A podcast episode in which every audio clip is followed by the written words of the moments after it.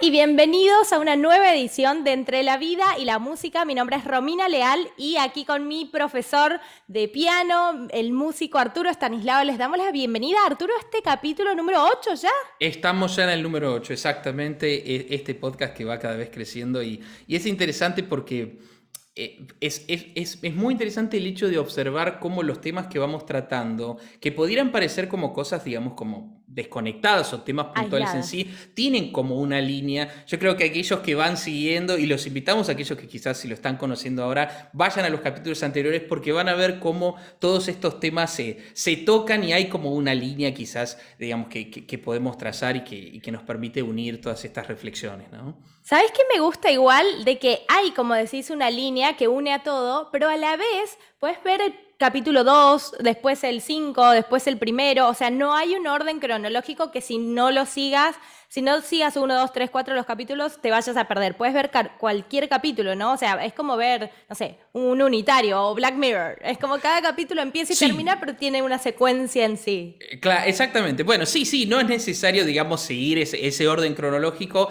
pero digo como que los temas siempre resuenan unos con otros para utilizar una terminología musical, ¿no? Y, es interesante porque yo a veces cuando estoy pensando un poquito lo, que vamos a hablar, digo, bueno, esto podría conectar con esto que vivimos, o esto podría abrir pie a otra cosa que lo haremos más adelante, así que en ese sentido también es lindo como, como con el transcurrir de, del podcast y de los episodios se, empieza, empieza a tomar esa forma, ¿no? y queda mucho en el tintero siempre, o sea, en cada programa siempre estamos, y esto lo vamos a retomar y lo vamos a retomar, y ahí vamos, porque, o sea, esta primera temporada decidimos que va a tener alrededor de 12 capítulos, o sea que ya estamos un poquito más adelante de la mitad, nos quedan poquitos programas, así que hay que elegir muy bien los temas, pero hablemos del tema de hoy, que me encanta, que nos encanta. Bueno, el tema de hoy es un tema que a mí me viene, digamos, como que, que, me tiene apasionado y también, digamos, eh, es algo sobre lo que he reflexionado tantísimo tiempo porque, claro, nosotros, digamos, en, el espacio de las clases con los alumnos, eh, siempre el, introducir el tema de la lectura musical o del pentagrama es, es central, ¿no? E, es, crucial, ¿no? y yo siempre digo que cualquier persona tarde o temprano cae en eso. Habrá algunos que se los acercamos en la primera clase u otros será en el segundo año, pero todos tarde o temprano llegan a eso. Por una cuestión que yo creo central que es em, cuál es la importancia. ¿Cuál es, cuál es la mm. importancia de, de la partitura del pentagrama del hecho de leer música?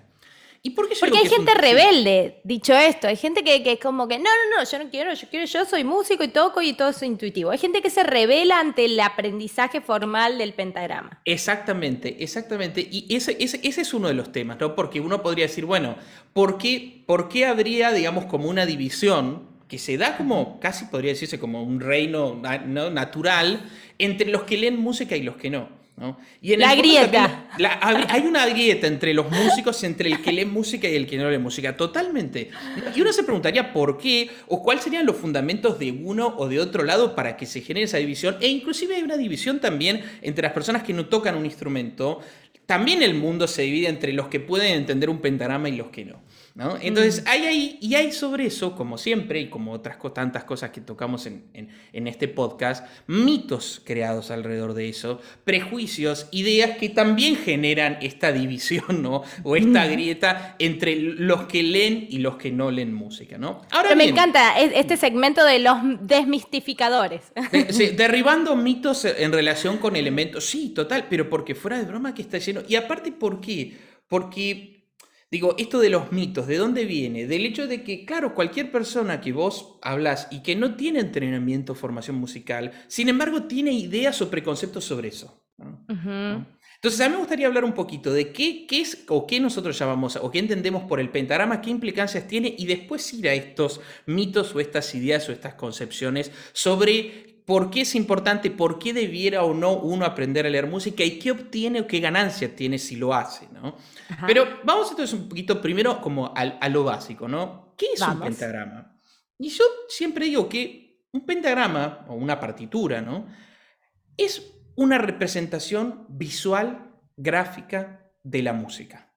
Sí. Y esto es muy interesante porque ya me permite a mí hacer una diferenciación. O sea, el pentagrama no es la música es una representación de un fenómeno que la música como fenómeno sonoro es algo eh, casi, bueno, inmaterial, intangible, invisible. O sea, nosotros, la música nos llega, ¿no? O viaja en el espacio en el que estamos y nos impacta, pero todo ese proceso y qué es lo que pasa es realmente bastante misterioso. Sabemos mm. por la física que existe una frecuencia, que una vibración en un cuerpo elástico que al entrar en el oído, es decir, tenemos como toda una explicación científica y física ¿no? de, lo que realmente sucede, pero a los fines prácticos de lo que es para nosotros es algo misterioso. Pongo play y de un parlante sale algo que, que, me conmueve, o de un instrumento, o de una persona, etc. ¿no?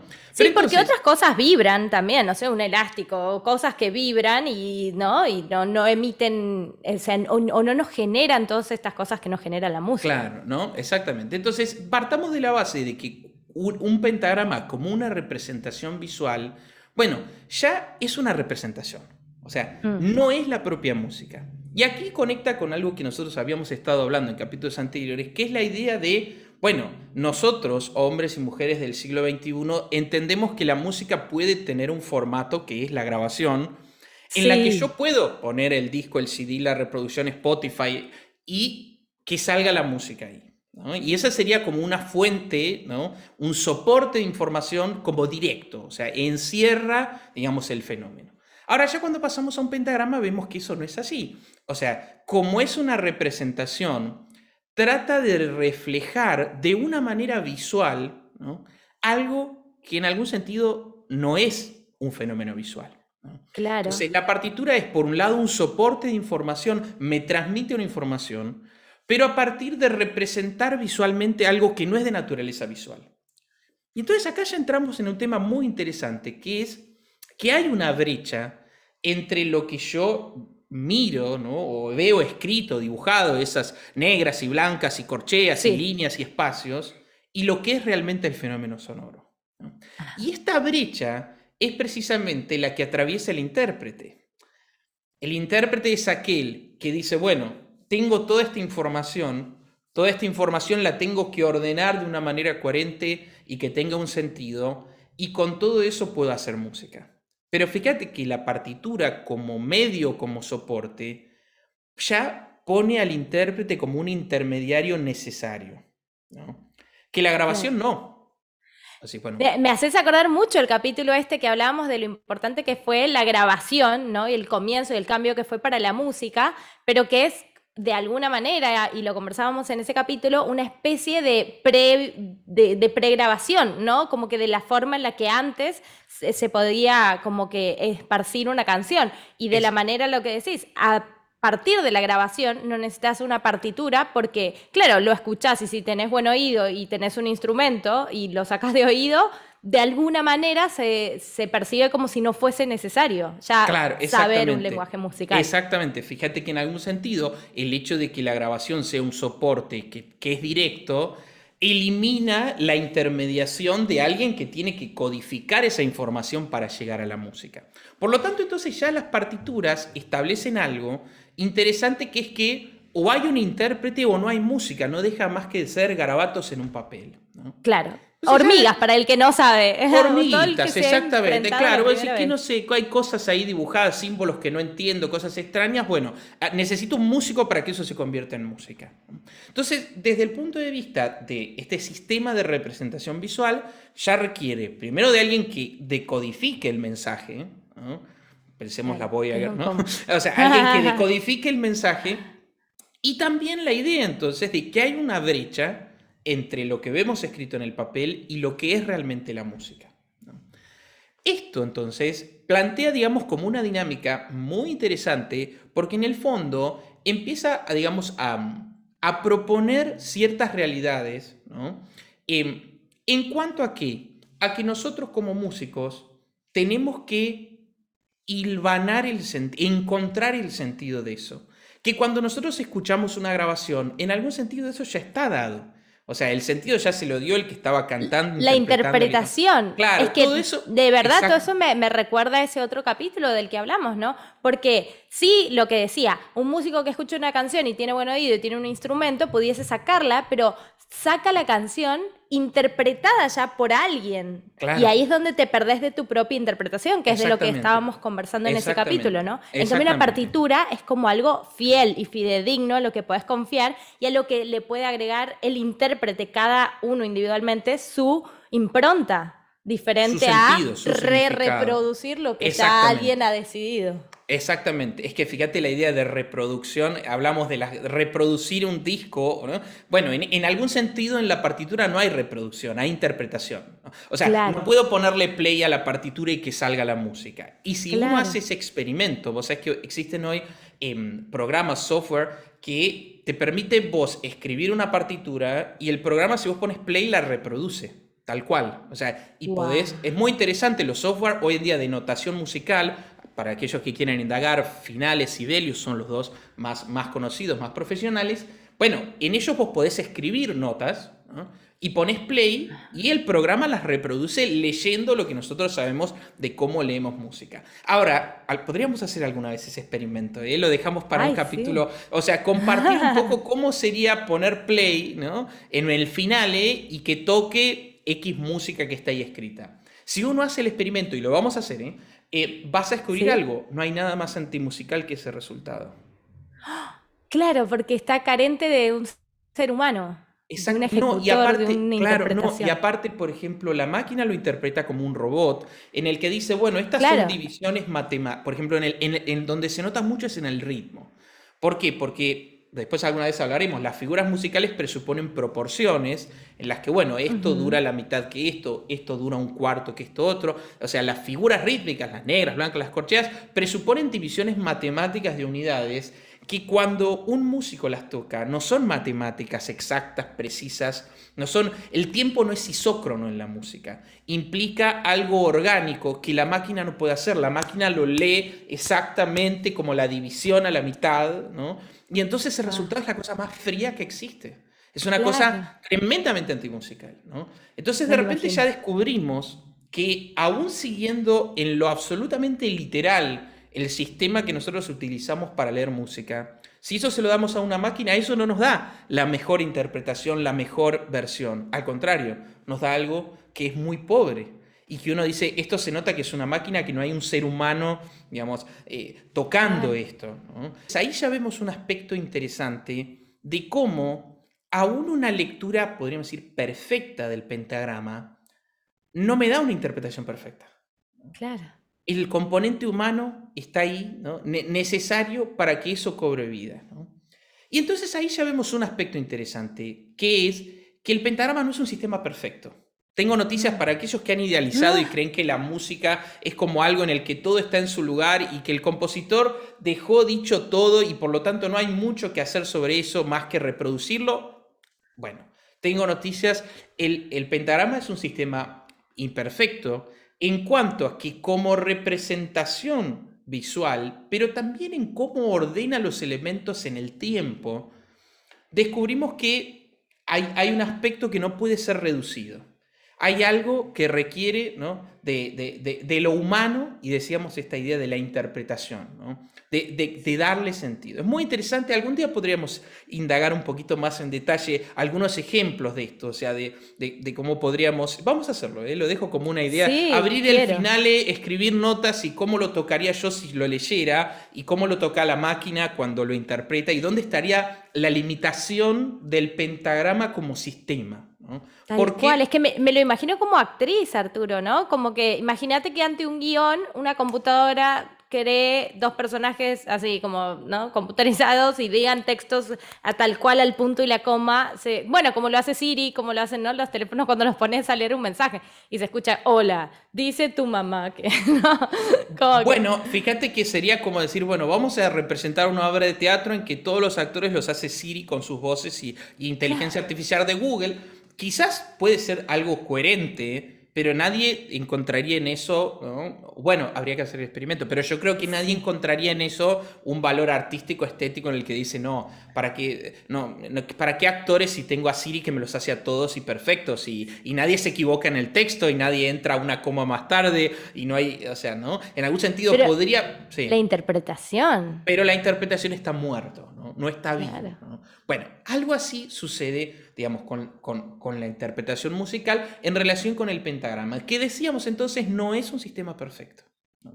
No, es un sistema perfecto, requiere del intérprete y, decíamos, también es una representación visual de un fenómeno que no es visual. Aquí estoy empezando por, parecería como todas las contras, ¿no? O sea, bueno, ¿qué, qué, tiene en contra, no? O sea, o, bueno, eh, parecería que estoy dando razones por las cuales no leer música o no aprender a leer música. Es como más bien al revés, es como cuando nosotros lo conversábamos en nuestro podcast privado, cuando uno tiene que dar una devolución del trabajo de otro artista y empieza por lo bueno porque hay un montón de cosas. Yo voy a empezar por lo malo, pero fíjate. Y si empezamos por lo malo es porque hay un montón de bueno, digo, lo que Por supuesto, ¿no? Exactamente. Pero empezamos, exactamente, pero empezamos con lo malo, pero fíjate que ya en lo malo hay algo bueno también, porque ya vemos que lo humano y la necesidad del intérprete y poner, eh, digamos, una persona a decodificar eso, bueno, también en algún sentido le estaría aportando, ¿no? Le estaría aportando mucho. Yo aquí me permito hacer una pequeña digresión y contar una anécdota que a mí me parece maravillosa. Eh, ante una sonata de piano de, un compositor ruso, Sergei Prokofiev, él escribe la sonata, se la dedica a un gran pianista ruso, Sviatoslav Richter, y Richter va a hacer el estreno mundial de la obra. No recuerdo ahora si era la sonata número 5, número 7, ahí después entraremos, eh, invito a los musicólogos a que den la nota exacta. Es interesante que entonces Prokofiev escribe la obra, se la manda por correo a Richter, ¿no? ellos no tienen contacto, y él la estrena y Prokofiev va al concierto, ¿no? el compositor va al estreno. Y entonces es interesante porque cuando termina la ejecución, se le acerca un periodista y le dice, maestro, maestro, ¿qué, qué le ha parecido la, la interpretación? Sí. Y es muy interesante porque Prokofiev dice, ah, bueno, ha sido algo extraordinario, maravilloso. Dice, la verdad que por momentos yo no sentía que era mi propia obra.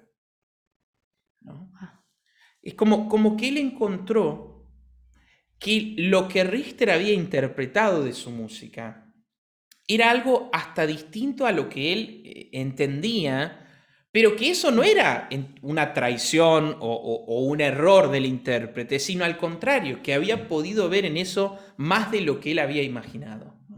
Entonces él dice, la interpretación fue sublime, ¿no? por momentos yo sentía que no estaba escuchando mi obra.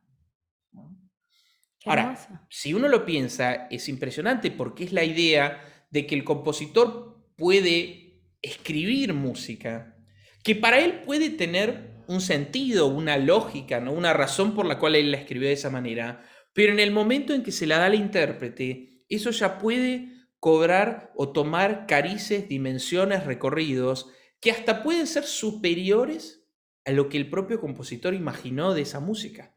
Mm. Eso es interesantísimo porque presupone entonces la idea de que una obra no es como un hecho cerrado y que simplemente uno la reproduciría como si pusiera play y bueno, y empieza y termina. O sea, no es que Richter es simplemente el pianista que pone play y toca de la primera nota a la última, sino que es capaz de encontrar en eso un sentido que ni siquiera el propio creador hubiera imaginado o lo hubiera imaginado de esa manera. Claro, y hay un tercer también proceso cuando esa música que alguien escribió, que alguien interpretó, llega a distintos oídos y para cada uno, de alguna manera también significa, o sea, si la canción diga el amor es amar, y para vos, para mí, para cada uno que la escuche, tiene como su propia interpretación, y la letra es la misma, el intérprete es el mismo, y en cada uno. Es que eso siempre es inevitable. Fíjate que la interpretación del público eh, eh, no, siempre, siempre existe pero habría, digamos, el compositor, la obra, el intérprete, ¿no? O sea, es como que agrega como una arista ¿no?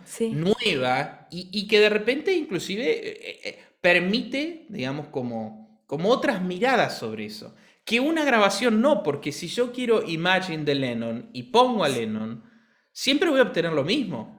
O sea, si es la misma grabación, obviamente podemos a ver si hay otra grabación de Lennon, si lo grabó y a ver si en esa otra él mismo propuso algo diferente. Pero en algún sentido de eso ya tengo solo eso. Es algo mm. cerrado. En algún sentido, con una partitura es algo abierto. Por eso digo que eso que podría parecer una limitación, ya vemos que en el fondo abre todo un campo y una dimensión ¿no? dentro de la música ¿no?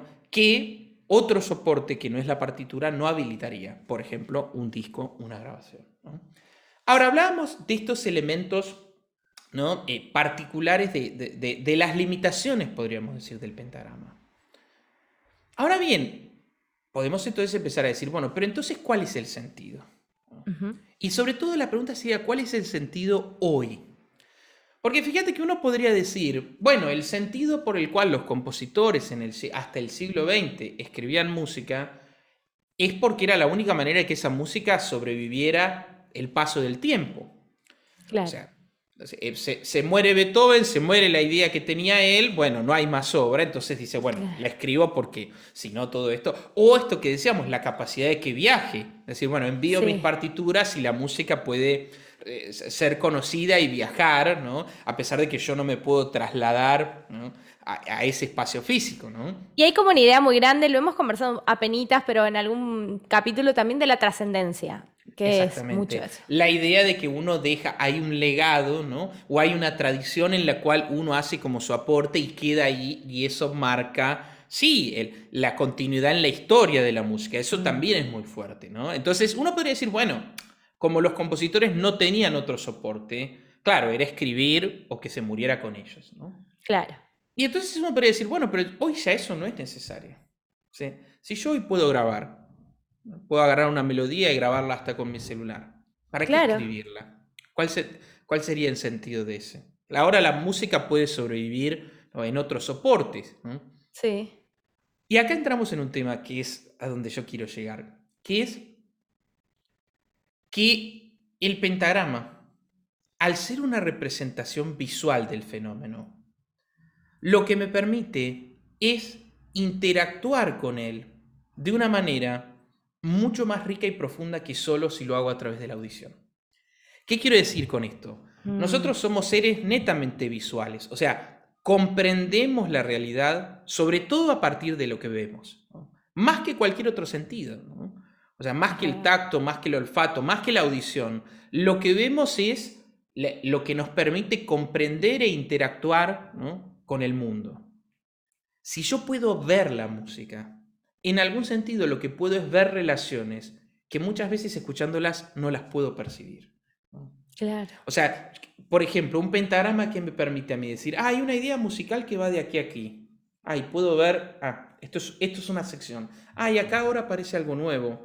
Claro, y estos cuatro compases entonces son la respuesta de estos cuatro. Ah, entonces, claro, cuando la melodía de este instrumento hace esto, el otro instrumento, ¿no? O sea, es decir, me permite ordenar los elementos a partir de este, de este, de este patrón visual que me permite eh, descubrir relaciones que si no las representara visualmente me sería muy difícil de, de, verlas. Sobre todo cuestiones que tienen que ver con el tiempo. ¿Por qué? Porque como la música es un arte que se sucede en el tiempo y el tiempo tiene esta naturaleza fluida y escurridiza, Claro, vos no podés decir voy a agarrar este minuto de música y, voy a, atarlo como si fuera un paquete. Es como algo que pasa, ya un segundo después ya empezó. Ahora, en el papel, vos lo ves todo como congelado. O sea, puedes decir, ah, este acorde está acá. Claro, ¿y qué notas son? Ah, son estas notas de aquí. Ah, qué Claro, una idea de continuidad y como de actos, me lo imagino yo, ¿no? Cuando leo un libreto, de como esto pasa en el acto 1, en el acto, ¿no? De alguna manera eso sucede cuando nosotros escribimos música, todo eso está ahí, todo, todo lo podemos ver, ¿no? Entonces yo puedo, ah, como en el fondo esta melodía ese, son las mismas notas que esta, pero cambia solo esto último. Ah, cómo en realidad tomó el mismo patrón de notas, pero en cambio de hacerlo ascendente, ahora lo hizo descendente. Es decir, ah, cambia la armonía y puedo ver los cambios. Eh, este compás, esta armonía, este compás, este otro. ¿no? Es decir, la representación visual lo que me permite es una comprensión, en algún sentido, más íntima y más profunda del el fenómeno sonoro. ¿Por qué? Porque si nosotros solo comprendemos la música a partir de nuestro oído, nos encontramos con algo que es cuando hacemos, queremos hacer música, ¿no? Cuando la escuchamos solo la comprendemos con el oído. Sí. Bueno, también con el corazón y con el espíritu, sí, sí, con los sentimientos.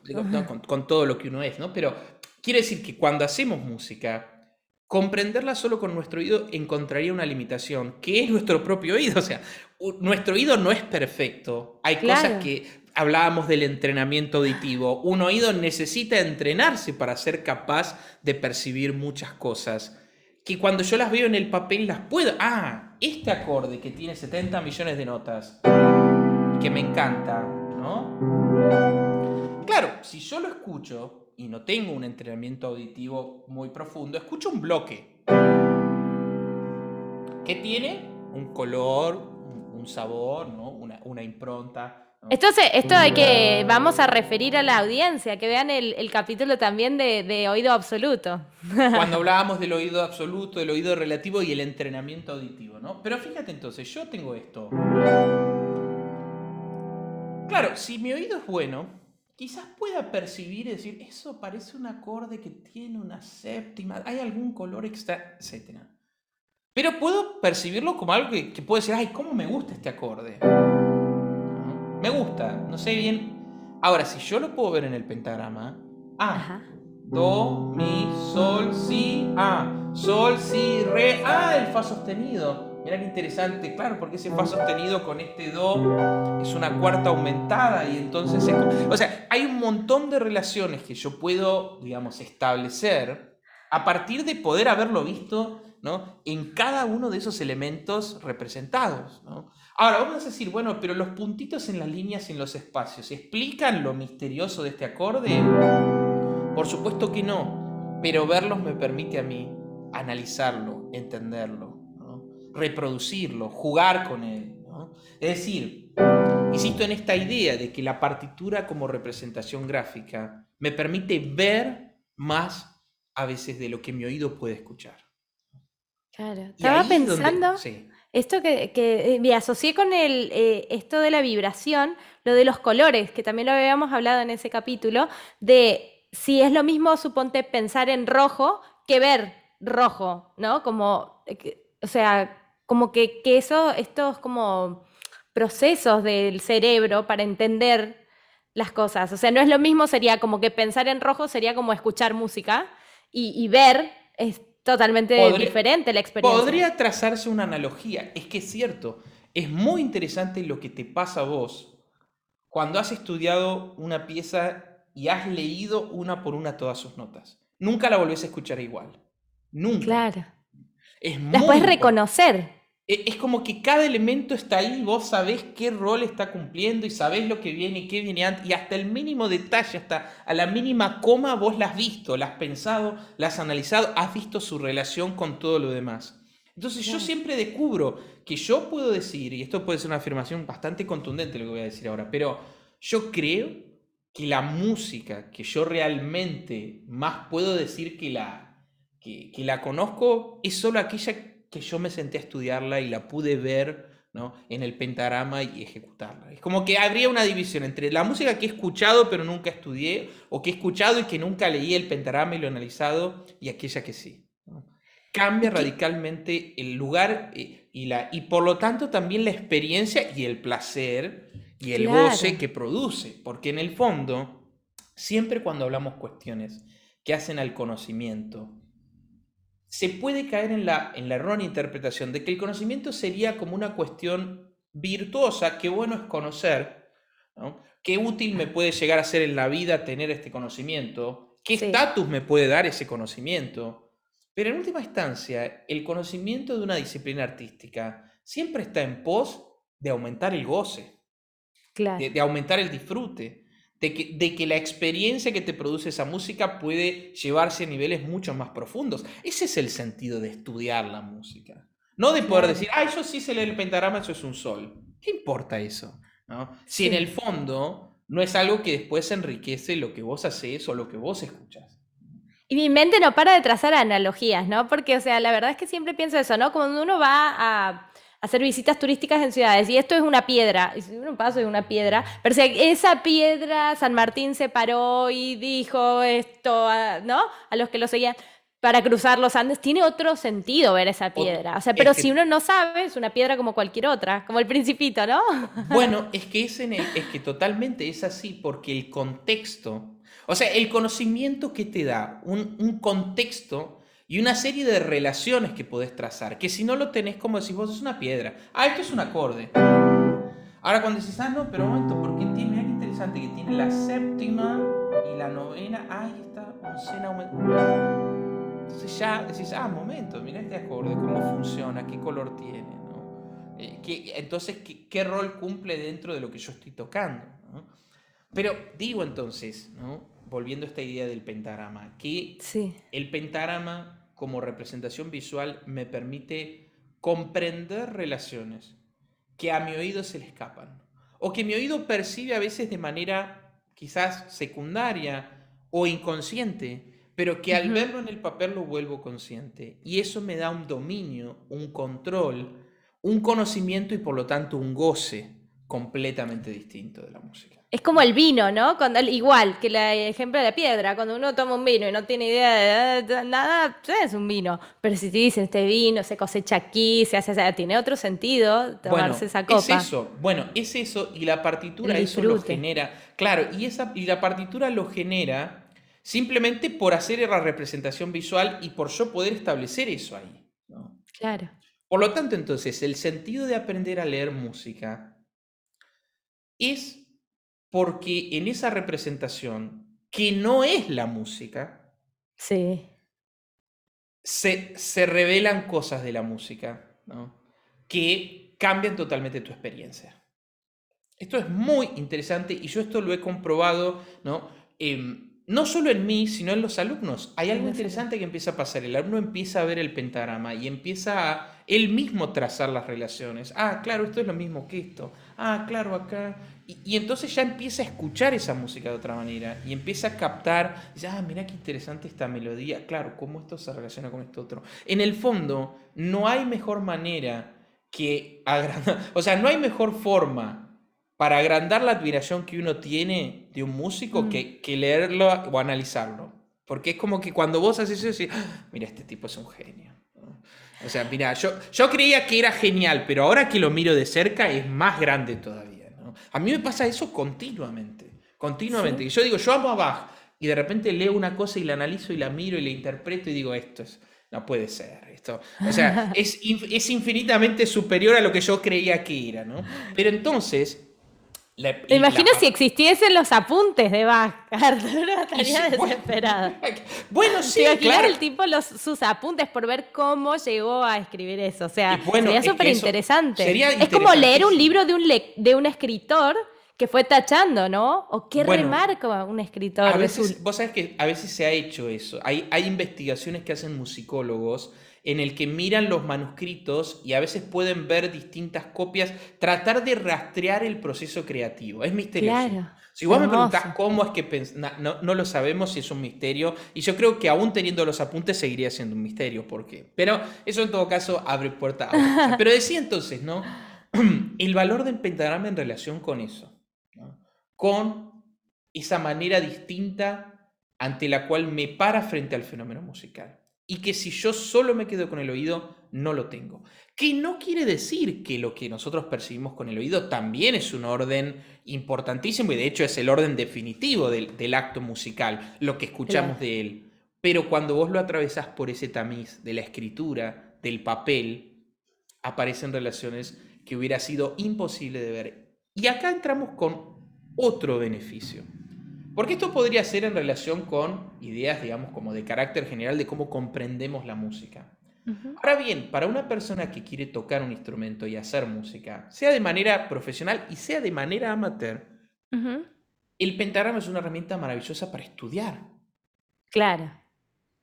Porque uno podría creer, ay no, pero aprender a leer música, ay no, sí. Pero después, cuando vos tenés esa herramienta, aprender una pieza nueva, una canción nueva, se vuelve un proceso mucho más rápido, mucho más fluido, en el que vos, producto de ver esas relaciones, ah, voy a estudiar este pasaje, ah, no, voy a ver solo el salto de este acorde, este, este otro, ah, no, a ver, para, voy a tomar eh, la primera parte que va de acá a acá y me voy a concentrar en esto que es lo que me cuesta. Es decir, como método de estudio y de abordaje, nada mejor que el papel. Nada. porque uno lo puede desarmar y desestructurar. Es igual eh, que Sí, que, el proceso de lectura de, las palabras, ¿no? Y, o sea, uno puede hablar sin, sin, saber leer ni escribir. Totalmente. Es muy similar y después vamos a tocar esto porque tiene, tiene mucho que ver con la, la escritura musical tiene también que ver con algo de lo que es el proceso de la escritura. O sea, nosotros, Claro. o sea, eh, hay un cambio en la civilización de la humanidad cuando la escritura, digamos, es como un salto evolutivo y en la Claro. música también. Pero bueno, antes de seguir con eso, quiero decir, esta idea de que cómo estudiar o aprender una pieza nueva, una canción, y pensémoslo en términos de una persona totalmente amateur. Siglo XXI, YouTube, ah, acá hay un tutorial que me muestran las notitas que caen sobre las teclas, uy, entonces quiere decir que sirve. Entonces uno diría, bueno, fantástico, puedo ver un pianito que se toca y que me enciende las luces de las teclas donde tengo que tocar, ¿para qué aprenderme a leer música? Eso seguramente debe ser mucho más difícil con esto. Sin embargo, cuando uno aprende a leer música, el proceso es infinitamente más rápido que cualquier tutorial. Es muy interesante porque a veces los alumnos me dicen, ay, queremos hacer esto y encontré esta versión en internet de tal video que me gusta, alguien que... Y entonces a veces hay, da la eh, se da la gracia de que la persona no solo que tiene el tutorial en el que explica nota a nota, sino que aparte pone un pentagrama. Mm. Que cuando es así, yo ni me gasto en ver el tutorial de una hora y media. Agarro el pentagrama y es automático. Claro. Como, ah, fa la do. Ah, esto es un fa con un fa. Listo. Ahora, si yo tengo que poner play y esperar todo el video hasta que toque eso y que explique qué notas, en algún sentido, eso que parece más simple, como proceso es enormemente más engorroso, más largo, más complejo. O sea, que en el fondo aprender a leer música te da la posibilidad de ganar un tiempo precioso cuando querés tocar esa música, porque no hay sistema más rápido y eficiente y directo que el pentagrama. Y por eso ha subsistido la cantidad de siglos, ¿no? Y por eso sigue siendo, digamos, la, herramienta, digamos, de, los músicos. Uno podría decir, bueno, pero ¿desde cuándo existen los pentagramas? Tomemos la historia de la música de Occidente de- desde la Edad Media del siglo IX para aquí, desde el siglo IX. ¿no? Y desde entonces, y de, de manera, digamos, eh, continuada, todos los compositores y todos los músicos han tendido o utilizado esa herramienta, claramente porque sirve, y porque sirve mucho más que otras, inclusive Claro. mucho más que otras que están hoy presentes en el mundo del reino digital y, y, y ana- y, digamos, y de, y de Internet y de YouTube y de, y de lo audiovisual. ¿no? Como esta veces, que, que sí. nombrabas recién, la de las lucecitas que caen las teclas. El Siento que se llama lo- ese sistema. Ajá, ¿cómo se llama? Sintesia. Ya vamos a hablar un poquito del sintesia. Sí, sí. y me, pa- me parece así, a priori yo nunca lo he usado, pero me parece que te crea una dependencia enorme, porque si no tenés ahí el cosito cayéndole con la luz, Absolutamente. o, o- o si no, te lo tenés que aprender de memoria y lo contrasto de nuevo con un texto, ¿no? Que te aprendas de memoria, en un- unos meses no te lo sabes de nuevo, si no lo comprendiste, que es la posibilidad que decís que te da el, el pentagramas, ¿no? De comprender, de entender, de crear relaciones, de vincular Exactamente, cosas. Es como cuando uno analiza sujeto, verbo, predicado, y ah, ahora entiendo mucho mejor la Bueno. fórmula. Exactamente. Por lo tanto, entonces, lo que parecerían ser métodos pensados para que el principiante no tenga que sufrir, aprender a leer, o no tenga que aprender a leer música, terminan Atrasa. siendo mucho más, mucho menos eficientes, ¿no? Y- Claro. Y, y- y en el fondo más tortuosos para el aprendizaje. Porque de Mm. repente yo me das una- un pentagrama y yo, bueno, en unos minutitos ya sé lo que tengo que tocar. Ahora para tocar el tutorial tengo que ver una hora y media de un video en YouTube y poniendo play y pausa. Es un, o sea, aquellos La que creen- independencia. claro, aquellos que creen que ganan en el fondo están perdiendo. Claro. Y cuando los alumnos lo, lo descubren eso, es como que me dicen, no, dame un pentagrama. O sea, por Claro. favor, dame un pentagrama, no me, no, no- no- no me hagas ver un video de YouTube. O sea, como que cuando ellos lo incorporan, es como, el método es este, no, no, no, vas- no vamos a perder tiempo. Tiene otro sabor, tiene esto Tiene que otro- decías hace un rato. ¿no? Es como Pero- escuchar un audiolibro. Yo escucho muchos audiolibros y me encantan, pero no es igual que tu voz interna leyendo eso, Bueno. conectando con esas palabras. Tal cual. Es otra experiencia. Bueno, eso es lo que sucede. Por lo tanto, entonces, habría algo interesante, que aquel que incorpora la herramienta, en el fondo incorpora una herramienta para aprender a tocar y a hacer música, mucho más eficiente que cualquier otra.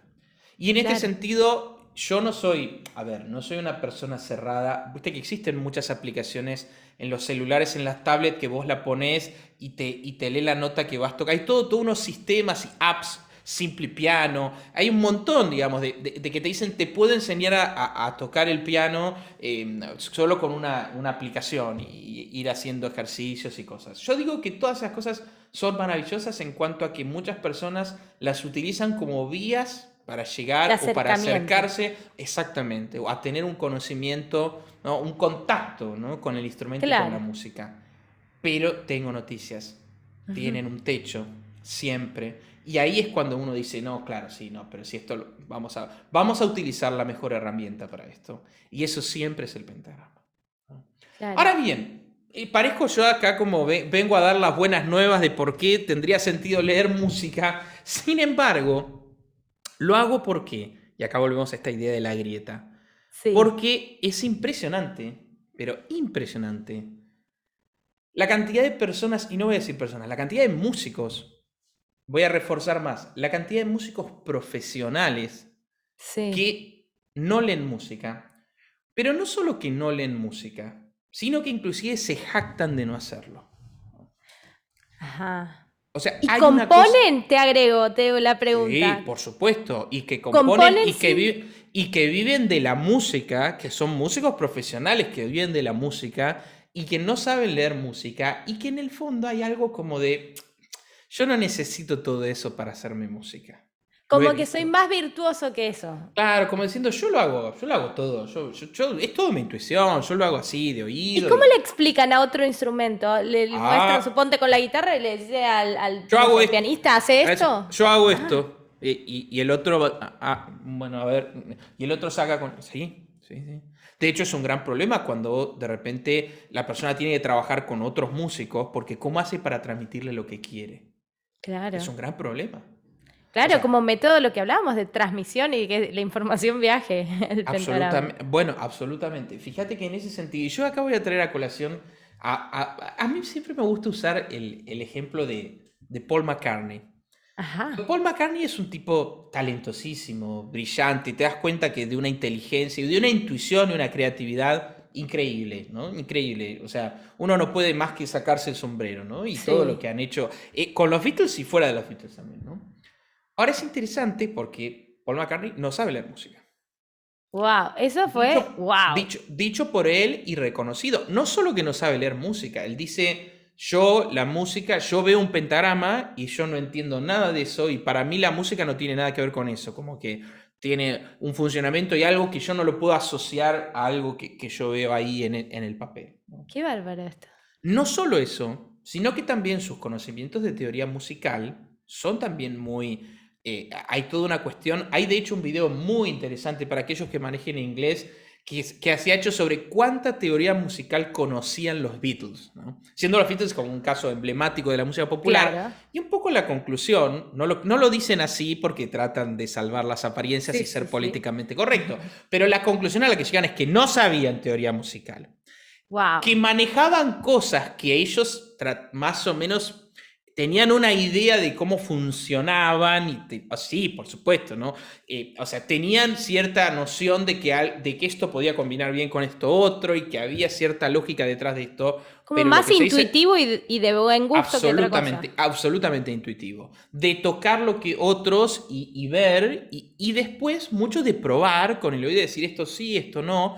Y después, esto no se hace suficiente hincapié, pero es muy verdad, de aprender de que cuando ellos iban a grabar y tenían al productor Epstein, e, ellos veían y decían, ah, mira lo que le dice esto a este. Ah, o sea, después ellos se supieron rodear de músicos o de personas que tenían formación y estarían ahí como una esponja. O sea, McCartney estaría ahí al lado de George Martin y de, Epstein absorbiéndolo todo y como diciendo, ah, mira lo que le dijo, y bueno, y pescarían cosas así, estarían, digamos, pero lo cierto es que no tenían un conocimiento de teoría musical.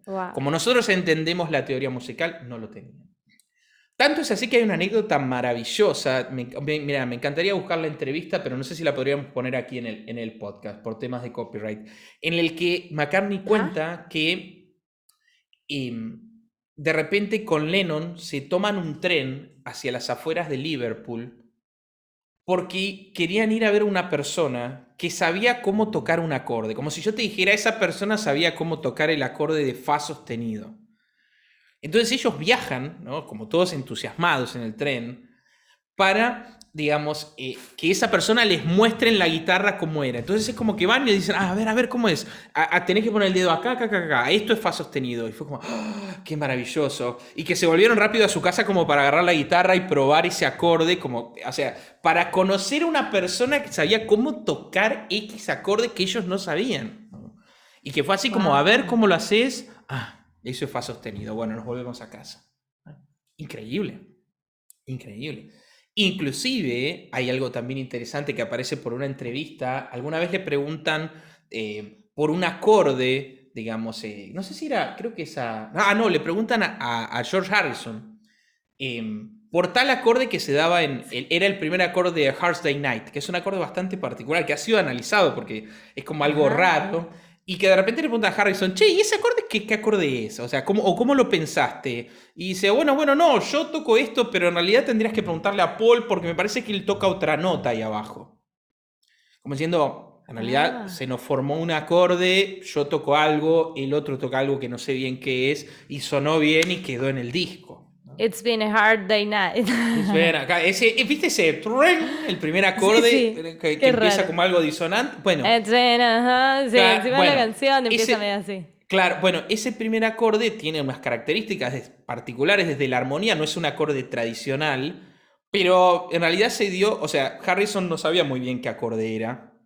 Porque él sabía que McCartney tocaba en el bajo una nota distinta, pero que lo responde así como, eso se lo tendrías que preguntar a Paul porque me parece que él pone ahí otra nota. Pateando ahí la... Ah, no sé bien cuál es, o sea, creo que el otro hace otra cosa rara, pero sonó bien y nos gustó. Un poco así, ¿no? Ahora bien, pongo estos ejemplos así hermosos, ¿no? pero así de extremos y de drásticos. Porque uno podría preguntarse, bueno, Paul McCartney no, no tiene conocimiento de teoría musical, o no ha estudiado de manera formal, y no sabe... ¿Para qué lo quiero yo? quiere, entonces, quiere decir que podemos sacar una conclusión muy importante. Se puede hacer música sin leer, sin saber leer música. Sí. Y no solo eso, se puede componer música sin saber leer música. Y la respuesta es sí. Por supuesto que sí. Ah. Por lo tanto, no sería la lectura musical una condición necesaria para tocar música, ni siquiera necesaria para componerla. Y ahí se separa de la escritura, porque así, ahí sí necesitas, o sea, no puedes, si no sabes leer y escribir, no puedes escribir si no sabes leer, o sea, es como, ¿no? Bueno, pero eso sería de la escritura respecto a la lectura. Claro. Vos pensás que en el fondo uno puede decir, yo sé leer música, pero no sé escribir música. Claro. Podría existir. Bueno, es medio raro porque si la lees tendrías la capacidad de. Pero habría algún proceso que es la escritura misma, de decir, bueno, estas notas las voy a escribir así. Y otra cosa sería leerlas. Vos podés. No, pero digo en el sentido. Claro, de que si vos escuchás y como hacen ellos que, que, que escribe, o sea, que, o sea, que, ¿cómo le decís? ¿Compone? Igual le decís así, sí. Bueno, compone, intuitivamente. Pero ¿cómo no entiendo cómo es componer sin poner escrito, ¿entendés? En un pentagrama. y bueno, es acordar, es ponérselo en la memoria, es más o menos crearse alguna nota en la que dicen, bueno, acá. Algo escribirían, triángulos, no sé, algo, formas geométricas. Cifrado, se diría, bueno, toco el acorde de la, toco el acorde de sol, pero el acorde de la y el acorde de sol no partían de la idea de saber qué notas eran, era saber que tenía que poner los deditos acá y tengo este acorde que se llama La. Y pongo estos deditos acá y tengo este acorde que se llama Sol. Eso sí. Claro. Pero de ahí a saber que el acorde de La contiene X notas y que es mayor y que es un intervalo y que escala, ya hay otra. O sea, tenían un conocimiento rudimentario de, las, de los elementos claro. de la ejecución pero no un conocimiento que, en el que componían a partir de eso y decían, bueno, voy a escribir esta melodía que me surgió, ¿para qué la escribo? Son estas notas, toma, a ver, eh, ¿qué armonía le podemos poner? Ah, para que estamos en la mayor, no, o sea, ese es que me sitúo en su época y no es una, no tienen en un celular una grabadora de voz que hace una nota y dice, ah, se me ocurrió esta melodía, no la sé escribir, pero bueno, hoy hay otras herramientas, quiero decir. Sí. Pero me imagino en ese momento... Y en ese momento tendría que memorizar muchísimo. Eh, que, y también se olvidaría en la mitad de las cosas. che, en el ensayo salió una melodía linda hiciste, ¿cómo era? Ah, puta madre, no tengo la menor idea. Ojalá Claro. que me acuerde. Che, ¿alguien se acuerda cómo era la melodía esta? Y muchos dirían, no, flaco, no, ya Ya está. fue, bueno, y perdimos otra". una melodía hermosa. Claro, y claro. una melodía. Y ¿sabes cuántas veces? Y porque cuando vos no tenés el, el papel para, para, digamos, como para asentarlo, ¿dónde lo asentás? ¿En las manos o en la memoria? Claro. Y las manos y la memoria son, son, son- no son perfectas. Eh, tuviste un lapsus y se te fue de la mano, tuviste un lapsus y se te fue del oído. Sí. Por eso, en el fondo, la escritura musical. A mí me abriste un campo sobre el que yo no había hecho hincapié. Mirá qué interesante. La escritura musical también permitiría, al asentar los elementos, no depender de algo tan frágil como la memoria. Porque en el Claro. fondo tenía que depender de la memoria. Cuando existía el disco, podían ir al disco y decir, che, ¿qué grabamos? Esto. Pero antes del disco era la memoria. Era recordar. ¿no? La letra sí se la escribirían. Quizás se pondrían acordes en algún lado, pero Algo la melodía. Esa, esa algo- era mi parte, claro, porque digo, ahí es Pero donde componer menos, entró en colapso, porque digo, hasta que toquen y, y les sale bien y tienen buen gusto musical y buen oído y, y lo trasladan así diciéndose unos a otros, hace esto, yo voy a hacer esto otro, pero en algún momento algo tiene que estar escrito, porque si no es imposible. Por eso es como te decía, ¿se puede decir componer a eso? y sí, Bueno, pero es ajá, componer, pero sin, eh, es componer, pero sin un soporte, o sea, sin un método de, de, de decantación, podríamos decir, de la información, pero sí, algo escribirían, por supuesto que sí. Claro. Pero aún así está lejos de ser un pentagrama. Claro. Muy lejos de explicitar con precisión qué notas, qué acorde, qué ritmo, qué compás, qué tonalidad, qué escala, etc. ¿no? Eso no, eso sí que no. Por eso te no leen música, bueno, escribirán algún acorde, la mayor, más o menos, ¿no? pero algo así. Claro, el cifrado americano, que vamos a El decir cifrado también, eso sí, de eso paso, sí. Ah, da, da una guía. Da una idea, da una, no es el pentagrama, pero da una Eso sí lo manejarían, probablemente Claro. saber- sabrían de, cómo se escriben los acordes, se, se escribirían un cifradito y dirían, bueno, el tema es así. Pero sabemos muy bien, los que estudiamos música, que de cuatro acordes de un cifrado a tocar una pieza musical, ah, hay un abismo muy grande, y ese abismo lo tenían que llenar con lo que memorizaban y con lo que se acordaban o con lo que iban proponiendo. ¿no? Es mucho más imperfecto, nosotros lo hemos conversado un montón. Ya vamos a, eso también podríamos, eh, sí. No, lo que pasa es que yo quiero, no quiero evitar entrar en temas muy técnicos, pero Sí, sí, sí. el tema del cifrado y la partitura sería un tema también interesante. Quizás para un podcast más eh, Sí, erudito. más adelante. Pero en cualquier caso, uno podría decir, bueno, pero entonces no es necesario leer música para tocar música. No, no es necesario. Pero no es necesario entonces componer, para componer mi música, aprender a leer música. Es cierto, no es necesario. ¿Y cuánta música popular, cuánta música folclórica es de tradición oral? Decís, bueno, una vidala, ¿no?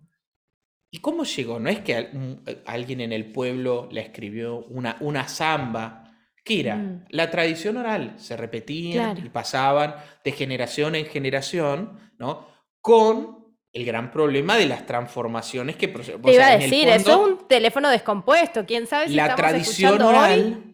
la tradición oral presupone algo que es que, bueno, lo que llega hasta nosotros después de 200 años, nunca sabemos realmente No cuál fue la vidala original. Lo que nos llega es algo, ¿no? Y ahí está la cuestión de la escritura, porque en el fondo la tradición oral y la tradición escrita es algo que no tiene que ver solo con la música. En la literatura pasa igual, ¿no?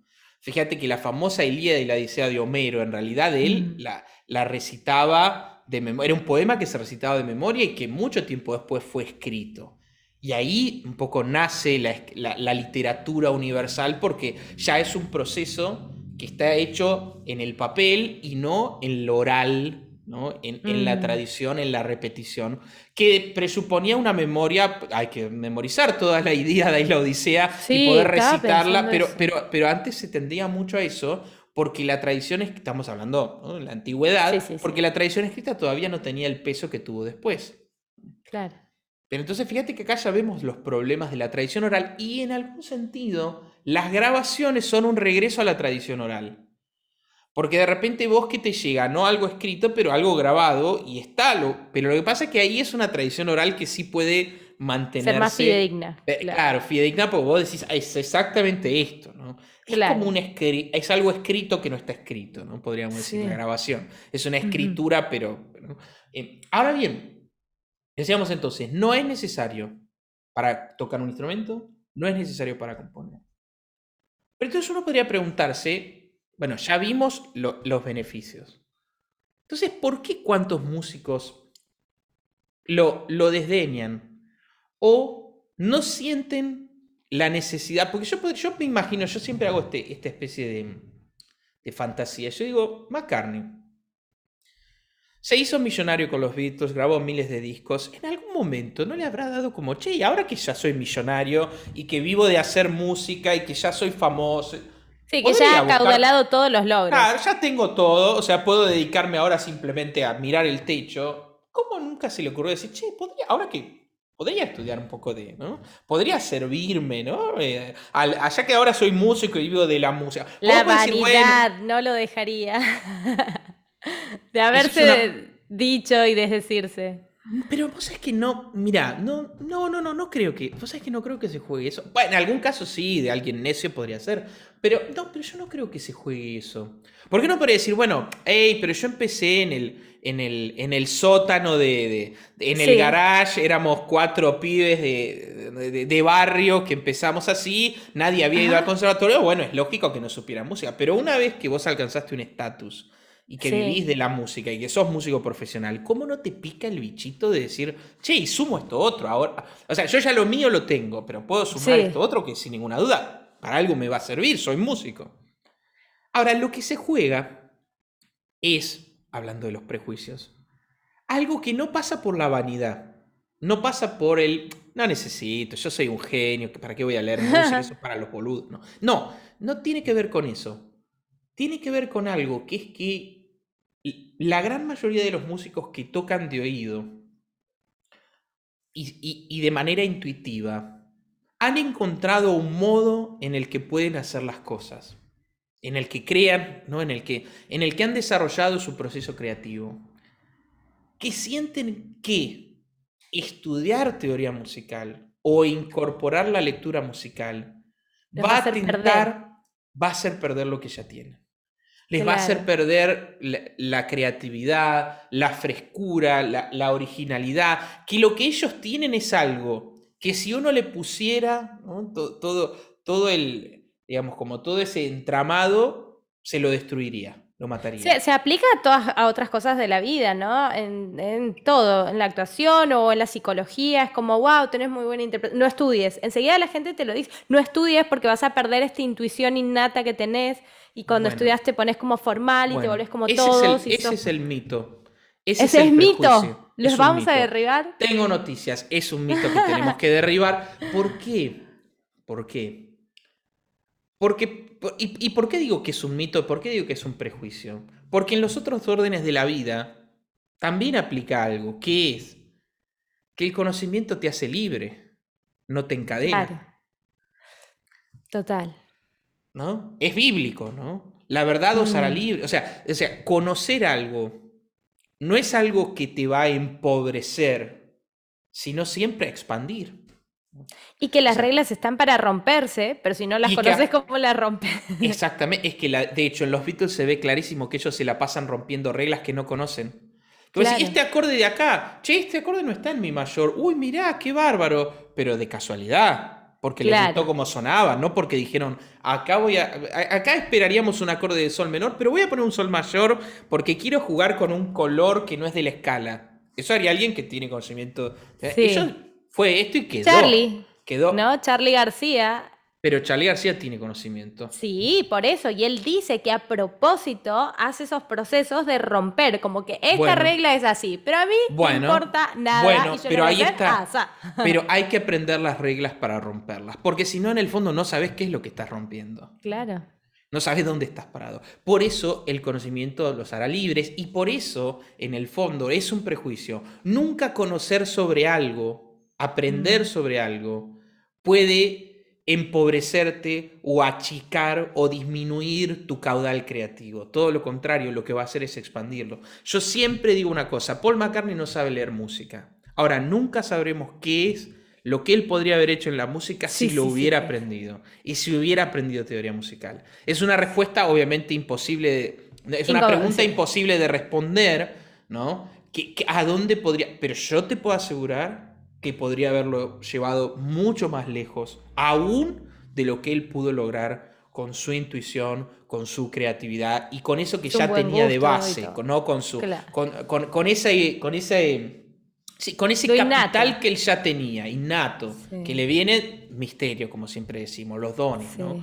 Pero siempre es eso. Y eso lo he comprobado. Y eso digo que es una comparación empírica, porque yo he tenido la posibilidad de trabajar con alumnos que me decían, yo hago música, yo produzco mi música, pero no tengo absolutamente ningún conocimiento de teoría musical. Todo lo que lo hago, lo hago con el oído, con la intuición, con esto, con lo otro. Y que Mi marido. Bueno, que es productor musical y yo cuando lo conociera, pero ¿cómo no sabes o sea, qué es una escala? Pero ¿cómo no sabes? Bueno, Yo era como... Bueno, pero, pero ahí, ahí, que- ahora está estudiando, ya lo he puesto en fila. Pero fíjate qué interesante que el proceso que yo he visto es siempre este. La persona viene con lo que tiene y el conocimiento que suma expande eso que tiene, lo claro. multiplica, lo multiplica, lo, lo- le hace ver cosas, le hace buscar por lugares que nunca hubiera pensado, le hace Total. entender por qué tiende a ciertas cosas. En el fondo le hace comprender cuál es su lenguaje. Porque la gente dice, a mí me gustan estos dos acordes. Yo uso siempre estos dos acordes porque me gusta lo que suena. Pero cuando vos tenés, claro, pero fíjate qué interesante, que estos dos acordes que vos utilizás tienen una sonoridad particular porque tal cosa. Entonces dice, ah, ah, ahí está. El psicólogo musical es la partitura. Es como, que nos ah, hace por eso es esto. Ah, entonces, quiere decir que entonces ahora esto lo puedo llevar más allá de esta manera. O sea, te permite en el fondo comprender aquello que ya tenés. ¿no? Claro. Por eso digo que este mito, y es un mito terrible, pero y vos sabés que muchas personas eh, a veces tienen que, lo dicen como yo, yo no sé, yo, yo hago las cosas de esta manera y en el fondo tienen un temor de perder lo que tienen. Esa es la Sí. verdad. Y esa es la razón por la que me atrevo a decir, y esto puede ser, digamos, algo polémico también, pero ese temor es lo que los detiene, es lo que los Mm. frena. Y ante eso yo tengo que decir lo siguiente, venzan ese prejuicio, porque Sí. el proceso es absolutamente el contrario. Nunca perdés lo que tenés, porque el conocimiento nunca te quita, siempre te da más, siempre te permite llegar más lejos. Te permite entenderte a vos mismo y por lo tanto entender la naturaleza del proceso creativo que llevas adelante. ¿no? Y ese es el sentido del pentagrama y en el fondo de la teoría musical. Pero hablemos del pentagrama porque la teoría quizás implicaría otros aspectos, ¿no? Pero leer música Mm, y sumar esa herramienta a tu experiencia vital con la música, solo va a darte más herramientas para disfrutar, para creer, para crear y para sentir la música. ¿no? mm. Y eso Adhiero total, totalmente. Y voy a decir que la experiencia más sublime que he tenido en mi vida ha sido gracias a leer partituras. Y te lo he contado, ha sido la primera vez en mi vida que después de, no sé, de un par de años de estudiar lectoescritura musical, vi, una partitura y empezó a sonar música en mi mente. Entonces había era, una, escuela de música, entonces podían tocar música en alguna otra, no, como que sala que uno escuche, y, yo sentía como que esa música alguien la está tocando. Entonces volví a la partitura y era como, alguien está tocando lo que estoy leyendo. Y hasta que descubrí que eso estaba creándose en mi mente, fue, fue una cosa súper sublime, fue mágico, fue develador, fue la experiencia más increíble que he vivido en mi vida. Así como una adrenalina, una cosa de no puede ser lo que está pasando. Mi mente está creando música que Claro. no están tocando en ninguna parte. Esto está pasando aquí. O sea, Bueno, eso fue es- para mí increíble. Mira, Sigo al día de hoy maravillada. No me pasa, quiero decir, ya no me pasa después de muchos años de alejarme de las partituras. Ahora veo una partitura y no, no suena nada. Es que no es como andar en bici, capaz eventualmente cuando retome, pero... mm, El entrenamiento te lleva de vuelta a eso, como siempre. Sí. ¿no? Hablábamos de eso la vez pasada. Pero fíjate, insisto, y quiero cerrar con una reflexión. Hoy vamos a cerrar tocando música de Paul McCartney, porque ya que Por le pegamos favor. tanto, pobre Paul, de hecho vamos Ay, a cerrar con una canción que él compuso sin pentagrama y de la cual yo escribí un pentagrama porque la utilizamos como piezas eh, con los alumnos en las clases. O sea, que de esto existe y lo amamos. Aunque no sepa y no Porque- quiera aprender. Claro, a y pero, seguro, porque aparte por algo yo me dedico a escribir la partitura de lo que él no, ¿no? Claro. O sea, él no la escribe, pero yo sí, pero él la crea. Pero, pero siempre está el signo de interrogación. Pero aparte quería cerrar con esto. Leer música, y esto sería otro capítulo también, ¿no? De- del podcast. Es algo mucho más simple y accesible de lo que todo el mundo cree. Doy fe. Eso es una cosa porque el, el otro gran freno, un- uno es ese, voy a perder lo que tengo.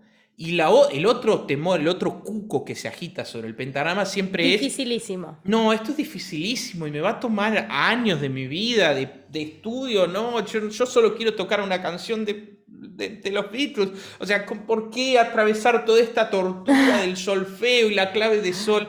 Y eso es falso también, radicalmente falso. Entonces, esos son los dos grandes mitos Mm. que generalmente hacen que las personas digan, no, no, esto no es para mí. No No, no, pero si yo toco rock. No, no, pero yo toco de oído. No, pero lo mío es de hobby. ¿Qué- ¿Para qué voy a aprender a leer música? No, no, no y no. Falso, totalmente falso. Pero bueno, eso en todo caso podremos extendernos un poquito Los más. alentamos entonces, como siempre, Los porque eso hacemos aquí siempre. Alentamos siempre. a que se acerquen, a que vayan, a que que busquen derriben, profesores. sí, a que derriben esos mitos respecto a cuán complejo es, a que derriben esos mitos respecto a que puede serme algo inútil, ¿no? Mm, Y sobre todo, y sobre todo, que derriben esos mitos respecto a creer que eso me va a quitar algo, porque siempre te va a dar mucho más de lo que uno pudiera imaginar sobre eso. Si han estado ahí, como he estado yo, como quizás muchos de ustedes, déjennos sus comentarios aquí mismo en el video si nos están viendo por YouTube, si están en Spotify, sepan que estamos también en YouTube y que nos pueden encontrar en nuestras redes sociales. Arturo lo encuentran en Arturo Estanislao Pianista, eh, a mí me encuentran como arroba Romita Leal, arroba Ar- Arturo Estanislao Pianista. Em, ¿Dónde más nos pueden dejar comentarios, Arturo? Eh, Del bueno, en, bueno de- en, los videos de YouTube pueden escribirnos en Instagram. Nosotros siempre estamos ahí, digamos. Activos. Vamos a empezar también a empezar a, a compartir algunos fragmentitos como Clips. para abrir también el. Sí, sí, pequeños clips para abrir el debate. Así que si nos quieren escribir y siempre Nos la idea cuentan. de que, que nos Esa cuenten sus experiencia, experiencias. eh, es la idea, digamos. Esto es muy interesante porque uno empieza a hablar con personas y confirman esto. Ay, yo toda la vida creí que no. O al revés, no, yo lo incorporé de chico y me di cuenta que eso es, es algo maravilloso. O no, yo siempre le tuve miedo. En fin, digamos, las distintas experiencias individuales que las personas tienen con esto nos interesan y siempre suman. Así que todo lo que nos quieran acercar como comentarios, sugerencias, ideas, temas, encantadísimos de, de- de leerlos y de, y de alimentar, digamos, este espacio tan, tan lindo que, que- que yo creo que creamos entre todos. ¿no? Así es, tal cual. Y para eso es, porque esto ya existía en un podcast privado y lo hemos abierto para eso, para que podamos conversar en comunidad. Así que esperamos esos comentarios, esos mensajitos en público, en privado, donde se animen con sus experiencias y con sus miedos también. Arturo, entonces, gracias. Bien. Nos Yo ya me despido. entonces, sí, Te con dejo Let tocar. It Be, ¿no? Déjalo ser, ¿no? Let It Be de, de- nuestro amigo, de nuestro amigo Paul, ¿sí? Dale, prepárate vos. Yo les mando un cariño enorme. Gracias a todos por estar ahí. De verdad que los valoramos un montón. Gracias. Chaucito.